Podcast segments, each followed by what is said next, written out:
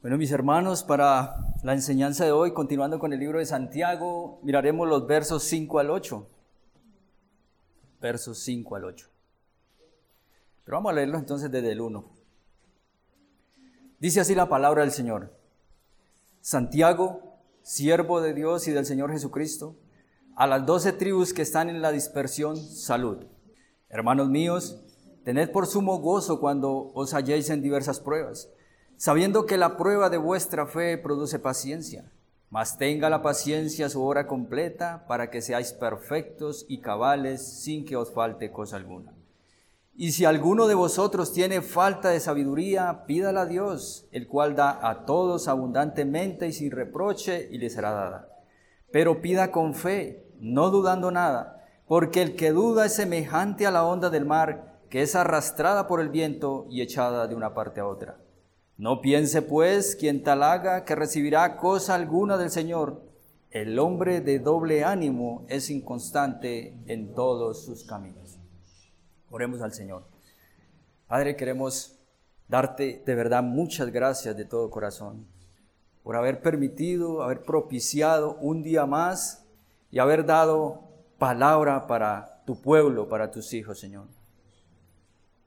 Padre, que nosotros seamos de ese pueblo que le aprovechó tu palabra porque la escuchó, la, le puso toda la atención con fe, Señor. De manera, Señor, que aquí está nuestro corazón para que le instruyas, para que nos des la sabiduría que nos hace falta y para que nos conceda, Señor, un corazón humilde al recibir tus palabras. Bendice tu palabra, Señor. Bendice a tu pueblo con la obra del Espíritu Santo para implantar estas palabras como aguijones en nuestros corazones y poder nosotros ser hacedores de esa palabra, Señor. Damos gracias por esto, mi Señor. Dame la gracia para expresar estas palabras, la claridad, y que podamos ser grandemente beneficiados con tu verdad, Señor. Ese ha sido el motivo, Señor. Tú que eres un Dios bueno, beneficiar a tu pueblo siempre, en todo tiempo. Damos gracias en el nombre de Jesús. Amén. Bueno, hermano, decíamos que esta carta la escribió Santiago y la envió a sus hermanos dispersos por algunos lugares. ¿Y cuál era la motivación de Santiago al escribirles esta carta? Bueno, era animarles, consolarles, porque estaban siendo perseguidos, porque estaban siendo llevados ante los tribunales injustamente. Y él les dice, hermanos míos, tened por sumo gozo cuando os halléis en diversas pruebas. También les dice, que esta carta es muy importante para el crecimiento de sus vidas espirituales. ¿Por qué? Porque esta carta les lleva a examinarse a sí mismo y mirar qué está mal en sus vidas y darle pronta solución a la luz de la palabra de Dios. Por eso les dice, es muy importante ser oidores, claro que sí, y esa es una de las principales y más importantes exhortaciones que Santiago hace en esta carta. Es muy importante que seamos oidores, pero no queda ahí hay que ser hacedores también. Porque si no somos oidores, ¿cómo vamos a ser hacedores? No se puede. De manera entonces que nos exhortaba o nos exhorta a gozarnos no en la prueba en sí, sino por la capacidad que Dios nos ha dado ahora para mirar lo que hay allí detrás de la prueba. Podemos ver a través de esa prueba la obra de Dios en nuestras vidas a través de cada aflicción. Cristo santificándonos y haciéndonos más semejantes a Él. Santiago está interesado en que sus hermanos vivan realmente una vida de piedad. Estos hermanos eran conocedores de la doctrina, eran conocedores de la teología, pero eso no es suficiente. La vida de piedad debía adornar la teología, debía adornar la doctrina. De manera que estos hermanos necesitaban un empujoncito para que pudieran vivir la vida práctica que todo cristiano debe estar dispuesto a vivir. Una vida que le dé total honra y gloria a su Señor en todos los aspectos de su vida mientras estemos de este lado de la eternidad. Ahora, una cosa es leer estas líneas y otra muy distinta es saber cómo vamos a cumplir semejante exhortación. ¿Cómo lo vamos a hacer entonces? Y una de las cosas que veíamos que nosotros mismos debíamos tener es paciencia, paciencia. Y decíamos que esa paciencia se va desarrollando a través de las pruebas, a través de cada dificultad. Y ahora entonces pasa a decirnos que hay un ingrediente vital para afrontar las aflicciones de manera piadosa y ese ingrediente es sabiduría, sabiduría. La sabiduría que necesitamos en todos los roles de la vida cotidiana. Sabiduría para ser un esposo piadoso. Sabiduría para ser una madre piadosa. Sabiduría para ser un padre piadoso y la misma sabiduría que necesita el hijo para ser un hijo piadoso. Todos necesitamos sabiduría. Dice, si alguno de vosotros tiene falta de sabiduría, pídala a Dios. Y podemos aprendernos estas líneas de texto, meditarlas como es necesario, meditarlas, no solo oírlas, sino hacerlas, meditarlas. Pero llega la hora de la prueba, la hora de la aflicción, e inmediatamente todo se torna oscuro en nuestro corazón en ese momento el verso que nos sabemos de memoria, que lo hemos meditado algunas veces, se nos, olvidó en ese preciso momento. Ese verso de la Biblia que sabemos e incluso lo hemos aplicado a otras personas, ya no lo vemos con tanta lucidez. La situación, el ambiente se torna semejante a un eclipse. Es un momento donde, en ese momento donde todo era claro, donde podíamos mirar todo con claridad, ahora es oscuridad y zozobra. Ya no vemos de esa manera. De manera, hermanos, que hay eventos, hay situaciones en nuestra vida que vendrán. Y Santiago aquí nos está posicionando en la realidad. Eventos que se interpondrán entre Dios y nosotros y de repente ya no vemos a Dios de la misma manera. Ahora, el asunto no es que Dios no esté ahí. Ese no es el asunto. Él sigue estando ahí. Sencillamente hay algo que se ha interpuesto entre nuestra relación y Dios.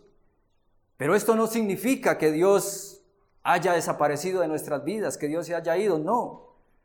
Porque mire, un eclipse no hace desaparecer el sol. Simplemente hay un objeto que se interpuso y le cubrió. Ya no vemos su brillo.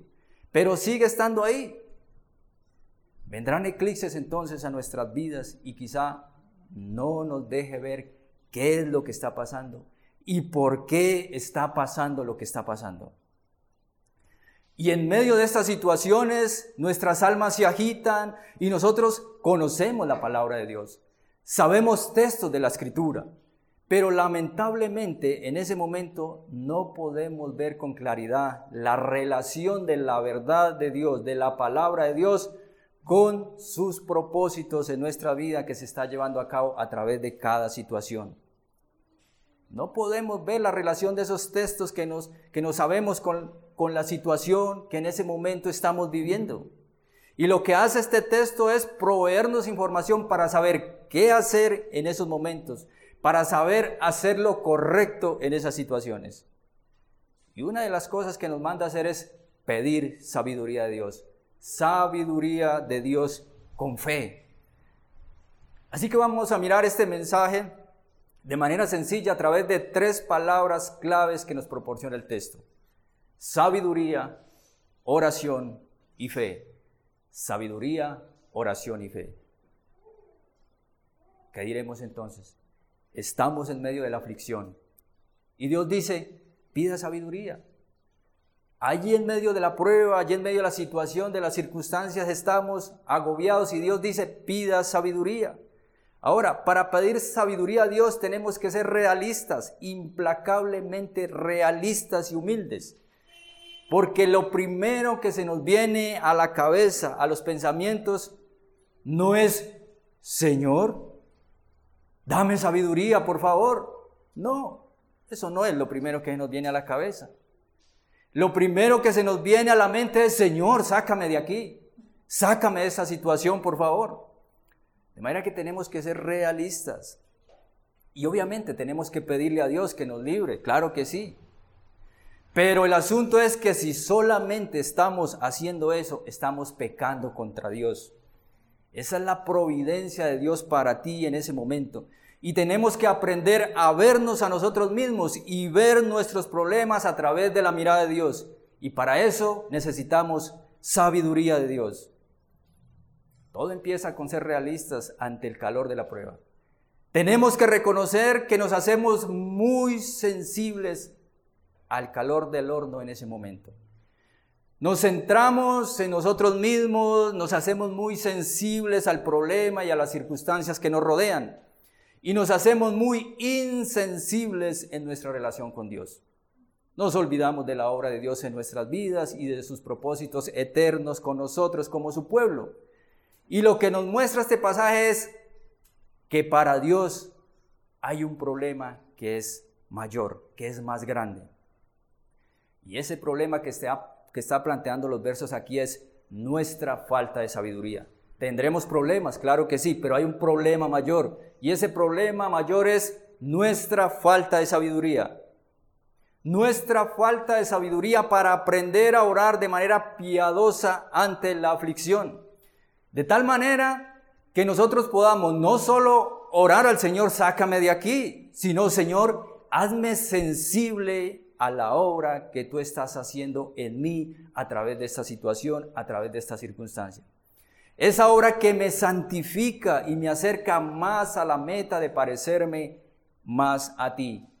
Esa es nuestra meta. Más de ti, menos de mí. Y para eso, el Señor usará lo que tenga que usar. Tenemos que pedirle al Señor qué áreas de mi carácter estás formando. ¿Qué áreas, ¿Qué áreas de mi carácter necesito ser formadas que me asemejen más a ti? ¿Y cuánta más gloria entonces recibirá el Señor a través de mí? Y para esto necesitamos sabiduría de Dios para poder ver con sus ojos las cosas que están ocurriendo y el propósito santificador por el cual está ocurriendo lo que está ocurriendo. Veamos entonces nuestra primera clave que nos proporciona el texto. Sabiduría, sabiduría. Dice el verso 5, y si alguno de vosotros tiene falta de sabiduría, pídala a Dios, el cual da a todos abundantemente y sin reproche, y les será dada. Los griegos querían proponer que ellos eran los poseedores de la verdadera sabiduría. Pero la realidad es que la sabiduría de los filósofos griegos no solucionaron el problema del hombre. Dios en su sabiduría ha hablado y ha dicho lo que el hombre tiene que hacer para solucionar los problemas. En el libro de Proverbios, por ejemplo, encontramos que el principio de la sabiduría es el temor de Dios. De modo que la sabiduría empieza con tal reverencia a Dios, empieza con aborrecer y abandonar lo que es malo y falso, para seguir lo que es bueno y verdadero. Y todo esto brota de un corazón que ama al Señor, que teme al Señor. Así que esta sabiduría es una virtud que afecta las áreas de mi vida. Podemos decir entonces que la sabiduría de Dios es una sabiduría personal, es una sabiduría espiritual, es una sabiduría familiar y es una sabiduría social. La sabiduría de Dios afecta todas nuestras conductas, todas. Ahora, ¿cómo darte, ¿cómo darte cuenta si la sabiduría de Dios ha afectado tu vida de esa manera? ¿Cómo te darás cuenta? Y una de las maneras de darte cuenta es cuando pasas por aflicciones. Es ahí donde se hace evidente tu falta de sabiduría. No sabemos qué hacer. No sabemos controlar la situación. O mejor dicho, o mejor, nos descontrolamos en medio de esa situación y cedemos al pecado de la manera más fácil, sin ninguna oposición. Es en ese momento donde sale de nuestro corazón la insensatez, la ira, la gritería, la amargura. Y todo esto lo excusamos en la situación de aflicción que quizás estemos pasando en ese momento. Ahora, el hecho de que venga un momento de presión a mi vida, por algún evento desagradable. Eso no me excusa delante de Dios ni delante de los hombres para darle rienda suelta a mi pecado. El pecado nunca debe ser excusado. Ahora, si la sabiduría de Dios ha afectado nuestra vida y por ende nuestras conductas, entonces nos sentiríamos más tranquilos y confiados de que Dios tiene todo en sus manos, de que Dios tiene todo bajo su control. Entenderíamos que las cosas en nuestra vida no pasan porque sí. Y entre más entendimiento tengamos, más paciencia tendremos para soportar con gozo las aflicciones. Dios está altamente interesado en que su pueblo, en que nosotros seamos más sabios. Mire lo que dice en Proverbios capítulo 2, verso 6. Porque Jehová da la sabiduría y de su boca viene el conocimiento y la inteligencia. Versos 10 al 19. Cuando la sabiduría entrar en tu corazón y la ciencia fuere grata a tu alma, la discreción te guardará, te preservará la inteligencia para librarte del mal camino, de los hombres que hablan perversidad, que dejan los caminos derechos para andar por sendas tenebrosas, que se alegran haciendo el mal, que se huelgan en, los, en las perversidades del vicio, cuyas veredas son torcidas y torcidos sus caminos. Serás librado de la mujer extraña, de la ajena que habla con sus palabras, la cual abandona el compañero de su juventud y se olvida del pacto de su Dios. He ahí, hermanos, ¿por qué los hombres caen en adulterio? ¿Por qué? Bueno, porque nos falta sabiduría. Dice, por lo cual su casa está inclinada a la muerte y sus veredas hacia los muertos. Todos los que a ella se llegan no volverán ni seguirán otra vez los senderos de la vida. ¿Qué está haciendo Dios ahí? Aconsejándonos. Toma la sabiduría, endereza tu camino, nos muestra el camino que debemos seguir. Dios aconsejándonos para hacernos bien como siempre lo ha hecho. Ahora, en el momento en que nosotros estamos en medio de la aflicción, en ese momento se incrementa más la necesidad que tenemos de sabiduría de parte de Dios. Para saber qué es lo que está sucediendo en ese momento en nuestras vidas. Porque en ese preciso momento nos podemos sentir perdidos y extraviados. El Salmo 73, por ejemplo, nos habla de cómo se sentía Asap al ver cómo prosperaban los malos y lo que estaba ocurriendo con su vida. Este hombre estaba turbado mirando esto, no lo podía entender en el momento y dice hasta que Dios le dio sabiduría y entonces pudo entender la situación. Él dice hasta que entré en tu santuario y allí pude comprender cuál es el fin de ellos. Ahí pude interpretar la vida de la manera correcta. Y precisamente eso fue lo que eh, también podemos extraer del libro que nos expuso el hermano. ¿Qué nos está enseñando ahí el predicador? Bueno, es prácticamente un hombre experimentado que le está enseñando a su joven discípulo y le está enseñando a interpretar la vida de, la manera correcta. Le está colocando, le está posicionando en la realidad. Le está diciendo, mira, todos nos morimos, sean sabios o sean necios, todos tendremos que comparecer ese día de la muerte. En ninguna de las otras cosas vas a encontrar sabiduría. En medio de la aflicción es donde nosotros nos sentimos aturdidos, nos sentimos perdidos y desamparados. Sale de nuestra boca queja. No entiendo por qué está me está pasando esto a mí. Nos atrevemos a culpar a Dios, nos entregamos fácilmente al pecado, excusándonos en la aflicción. Contrario a esto, Mire cómo actúa la sabiduría de Dios en nuestra vida. Mire el caso de Job, por ejemplo. A este varón la sabiduría de Dios le frenó aún cuando su esposa le estaba incitando a hacer lo indebido. Pero cuando la aflicción se alargó, Job dudó. Y Dios tuvo que decirle, amárrate los pantalones como varón porque tengo algo que preguntarte. Como tú sabes mucho, tengo algo que preguntarte. Necesito respuestas tuyas, Job. Y el libro termina diciendo, soy yo el que va a preguntarte. Enséñame, Señor. Job diciéndole al Señor, enséñame, enséñame tú, Señor. Enséñame tú, Señor. Yo no sé manejar mi vida. Yo no sé resolver mis problemas. Yo no sé tratar este caso con mi hijo. Enséñame tú, Señor. No sé tratar este caso con mi esposa, con mi esposo. No sé, enséñame. No sé resolver los problemas financieros. Señor, enséñame. Y esto nos debe guiar a la fuente donde se encuentra la sabiduría. En el mismo libro de Job, capítulo 28, verso 12, está la pregunta, más, ¿dónde se hallará la sabiduría? ¿Dónde está el lugar de la inteligencia? No conoce su valor el hombre, ni se halla en la tierra de los vivientes. El abismo dice, no está en mí. Y el mar dijo, ni conmigo. No se da por oro, ni su precio será a peso de plata. No puede ser apreciado con oro de Ofir, ni con ónice precioso, ni con zafiro. El oro no se le igualará, ni el, ni el diamante, ni se cambiará por alhajas de oro fino.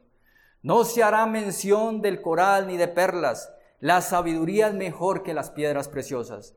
No se igualará con ella topacio de Etiopía. No se podrá apreciar con oro fino. ¿De dónde pues vendrá la sabiduría? ¿Y dónde está el lugar de la inteligencia?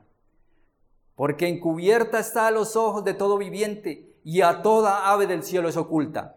El abadón y la muerte dijeron, su fama hemos oído con nuestros oídos. Oiga, aún la muerte dice, yo he oído de ella, pero tampoco sé dónde está. Y contesta ahí en el verso 23 del mismo capítulo de Job, Dios entiende el camino de ella y conoce su lugar. Está donde el Señor. Allí está la sabiduría. Dios y solo Dios es la fuente de la sabiduría.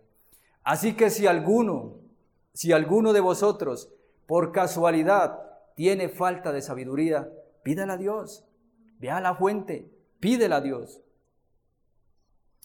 Y con esto la siguiente palabra clave que nos da el texto. Oración. Oración.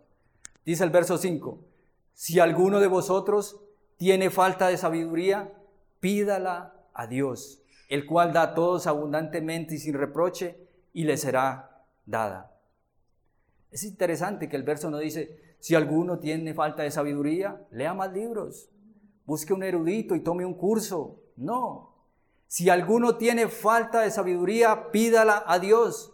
No es nada complicado. Pídala a Dios. Es fácil obtenerla. Por eso esta carta es una carta de aliento, es una carta de esperanza para los hermanos. Es un consuelo para nosotros el saber que puedo pedir a Dios sabiduría y Él ha prometido dármela abundantemente y sin reproche. Podemos encontrarla en oración. Es una sabiduría que no se aprende de algún maestro, no, no se aprende de humanos. Es una sabiduría que se aprende de rodillas, en humildad, reconociendo que me falta sabiduría delante de nuestro Señor. Y solo Él me la puede dar abundantemente y sin reproche. Es una sabiduría que no la tenemos porque no es natural en nosotros, no viene en el paquete. Hermanos, necesitamos pedirle a Dios sabiduría para resolver todos los problemas de nuestra vida. Y Dios nos exhorta aquí que pidamos. Mire lo que dice el Señor. Mateo capítulo 7, versos 7 al 11. Dice, pedid y se os dará, buscad y hallaréis, llamad y se os abrirá, porque todo aquel que pide, recibe, y el que busca halla, y al que llama se le abrirá.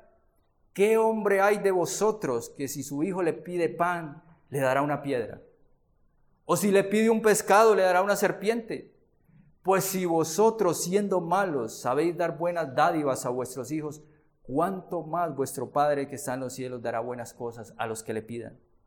Y si alguno de aquí, por casualidad, necesita sabiduría para conducir su vida de manera piadosa, pídala al Señor y Él ha prometido dárnosla abundantemente y sin reproche. De manera que es un mandato de Dios el pedir sabiduría. Pide, pídele y se os dará abundantemente y sin reproche, dice el Señor. Ahora, no está mal pedirle en oración a Dios que te saque del medio de la prueba, que te saque del medio de la dificultad en ese momento. No está mal eso.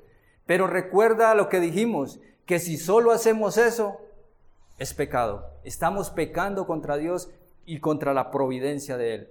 Dios está interesado que tú seas más sabio. Y el mandato aquí es, pide sabiduría para que puedas entender la vida de la manera correcta bajo la perspectiva de Dios. Pide sabiduría y Él la dará sin reproche. Es decir, que cuantas veces quieras venir a la presencia de Dios en oración a pedirla, puedes venir No vas a encontrar reproche de su parte. Eso es para nosotros. El reproche viene de nuestro corazón. Nosotros si diríamos, ¿sabe qué diríamos nosotros? Ah, pero usted vino ayer. Usted vino ayer a pedir sabiduría. Entonces, ¿qué, hizo con ella? No. Señor no es así. Dios no es como nosotros. Si tú fuiste ayer, la invitación de su parte es que vengas hoy también y vuelvas cuantas veces quieras y nunca vas a encontrar reproche, nunca vas a encontrar rechazo de su parte. Él no toma en cuenta si somos dignos o no. De ser así, nadie puede ir a su presencia a pedir, nadie es digno. De manera que Dios está dispuesto a darnos sus bendiciones todos los días de su vida. Dios es nuestra esperanza. Ahora, si yo voy a estar dispuesto a ir constantemente a su presencia, es mi responsabilidad de cuidar esa relación también. Es mi responsabilidad de no hacer nada que dañe esa relación de intimidad con Él. ¿De qué me sirve echarle la culpa a Dios en medio de mi situación? ¿De qué me sirve eso? De nada. O bueno, sí me sirve de algo para arruinar mi relación con Él. Dice el verso, y les hará dada. Pedid sabiduría y les hará dada. Lo, que significa esto es que es una respuesta veraz, ciertísima. El Señor ha dado promesas contundentes diciendo, ora y yo te responderé, clama a mí y yo te responderé. Y esto me lleva a la tercera palabra clave que nos da el texto, fe, sabiduría, oración, fe. Versos 6 al 8. Pero pida con fe, pida con fe, no dudando nada, porque el que duda es semejante a la onda del mar, que es arrastrada por el viento y echada de una parte a otra. No piense pues quien tal haga que, que recibirá cosa alguna del Señor. El hombre de doble ánimo es inconstante en todos, todos sus caminos. Dios pone un requisito. Esta oración y esta petición debe ir acompañada de una vida que corresponda a una total dependencia del Señor a la hora de la aflicción. Porque si tú empiezas a dudar de tu Señor, tu oración no es para Él. No es para Él. ¿Y por qué no es para Él? Bueno, hermano, porque tú tienes incredulidad de que Él te vaya a dar lo que le estás pidiendo en oración. ¿Cómo tú le oras a un Dios en el que tú no confías. Le oras por si de pronto, por si algo, por si quizá. Esa no es una oración de fe. Eso no es consecuente con el Dios de las Escrituras. La incredulidad no nos conduce a nada bueno. La Escritura dice, sin fe es imposible agradar a Dios. Porque es necesario que el que se acerca a Dios crea que le hay y que es galardonador de los que le buscan. Hebreos capítulo 11, verso 6. De manera que la incredulidad pone en alto relieve el concepto tan bajo que tenemos de Dios. Y Santiago está diciendo aquí, pidan con fe, no dudando en lo más mínimo, no dudando nada, Pidan confiando en el Señor, dispuestos a poner nuestras vidas en sus manos, a confiar en Él, a entregarnos a Él. Ahora, ¿cómo es eso de no dudando nada? ¿Cómo es eso? De Abraham se dice la escritura que no, no dudó en incredulidad. Romanos capítulo 4, 4, verso 20. Ahora preguntémonos, ¿será que lo que experimentó Abraham fue una fe en la que no tuvo nada de incredulidad en ningún momento. ¿Será que es eso? Bueno, no. Sabemos por la escritura que eso no fue así. Abraham tuvo momentos de duda, de lucha. Génesis capítulo 17, versos 15 al 19, vemos que él en algún momento se rió, tuvo dudas, tuvo luchas, este varón. Entonces, ¿qué es lo que nos está diciendo Santiago aquí entonces? ¿Será que cuando Él dice, pida con fe, no dudando nada, significa acaso que el que duda ya no hay nada para hacer? ¿Que todo está perdido? Él no está poniendo una carga en nosotros para que estemos pensando, ay, ¿será que esta oración que hice, ¿será que tiene duda? Pero yo lloré, yo, yo, yo me quebranté, ¿será que la hice con incredulidad? No, no, no, eso no es lo que está diciendo. De lo que Santiago está hablando aquí es de un modo de vida. Por eso es que al final el versículo nos habla del hombre de doble ánimo. Habla de un hombre que se caracteriza por doblez en su corazón. Esas son dos cosas muy, muy diferentes. La duda y la doblez de corazón. Porque ¿quién en este mundo de pecado podrá tener una fe que no esté manchada con alguna, con alguna pizca de incredulidad? ¿Quién? Mientras estemos de este lado de la eternidad. De manera que lo que está hablando es de una actitud de confianza hacia la bondad y el carácter de Dios. Por eso dice, porque el que duda es semejante a la onda del mar, que es arrastrada por el viento y echada de una parte a otra. ¿Qué significa esto? Bueno, significa que si nos dejamos arrastrar de la duda y la incredulidad en medio de la aflicción, vamos a estar en un mar de pensamientos contrarios a la sabiduría y a la voluntad de Dios. Pensamientos y actitudes contrarias a la bondad y al carácter de Dios. Dios no quiere, hermano, que tú uses su sabiduría, que tú uses la sabiduría de Él hoy y mañana la sabiduría del mundo. No, ojo. Como las olas del mar, de aquí para allá, hoy sí, mañana no. Dios quiere que tú continuamente confíes en Dios, porque aquel que duda está dependiendo totalmente de sus circunstancias para sentirse bien. Si las circunstancias le lanzan expectativas positivas, Él anima su corazón. Ya cree tener todo bajo control, ya cree haberlo solucionado todo.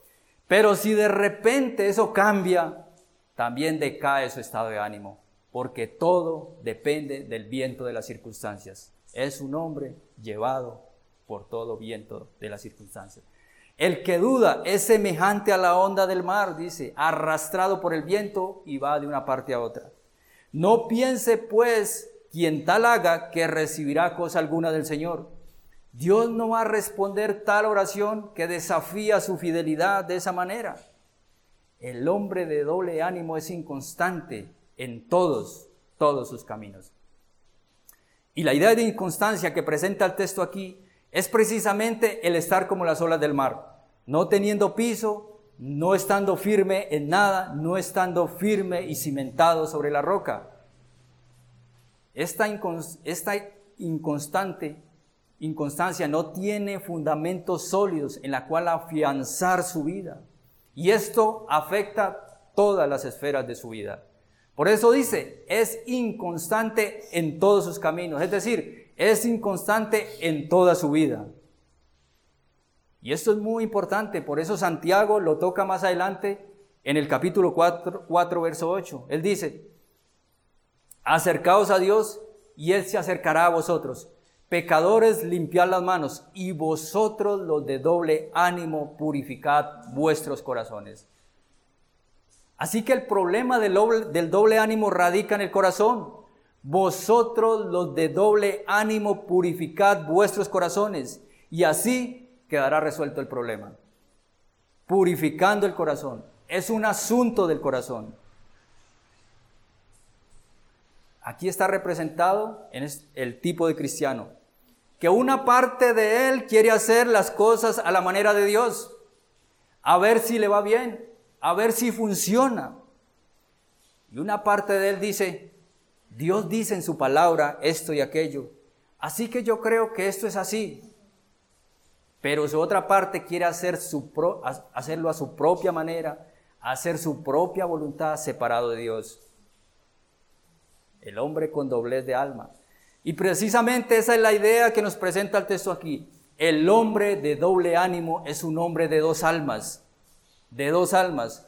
Pero lo que Dios quiere es que nos comprometamos con Él en oración, de tal manera que tengamos toda nuestra mente, todo nuestro corazón en lo que le estamos pidiendo. No estar mirando para ambos lados, no. Lo que Dios quiere es que pongamos nuestra mirada en Jesucristo y de ahí no nos movamos por muy fuerte que sea la prueba, por muy dura que sea la aflicción. Que no se diga de nosotros lo que se decía del pueblo de Israel en Oseas, capítulo 10, verso 2. Dice, está dividido su corazón.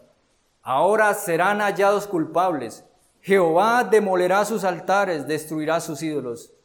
El corazón de este pueblo estaba dividido por los ídolos y por el Señor. Y Dios trata con el corazón de ese pueblo. Él sabe hacerlo. De manera, hermanos, que el llamado es aquí a examinar nuestra vida a la luz de las escrituras y corregir lo que está mal. Quiero concluir citando al profeta Isaías. Ya hemos hablado que la incredulidad hace vivir al cristiano como en un mar de tempestad. Pero el profeta Isaías nos dice, nos habla de la realidad aterradora del incrédulo en el capítulo 57, verso 20. Dice, pero los impíos son como el mar en tempestad, que no puede estarse quieto y sus aguas arrojan cieno y lodo. No hay paz, dijo mi Dios, para los impíos. No hay paz para los impíos. El impío no tiene un Dios al cual agarrarse.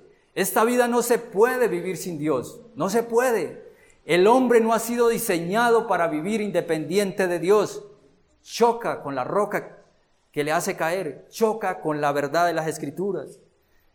La invitación entonces es a refugiarte en Jesucristo para que por primera vez en tu vida experimentes paz, por primera vez en tu vida experimentes paz y esperanza en tu corazón. Todo lo demás es arena movediza.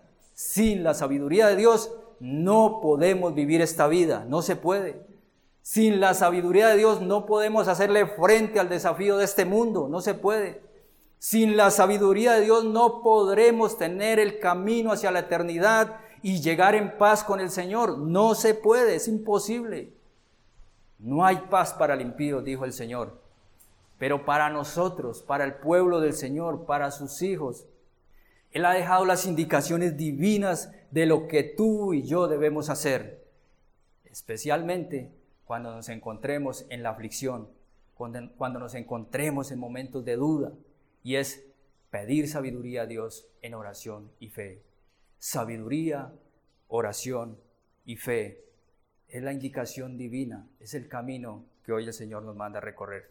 Sabiduría, sabiduría de Dios, oración y fe. Oremos al Señor.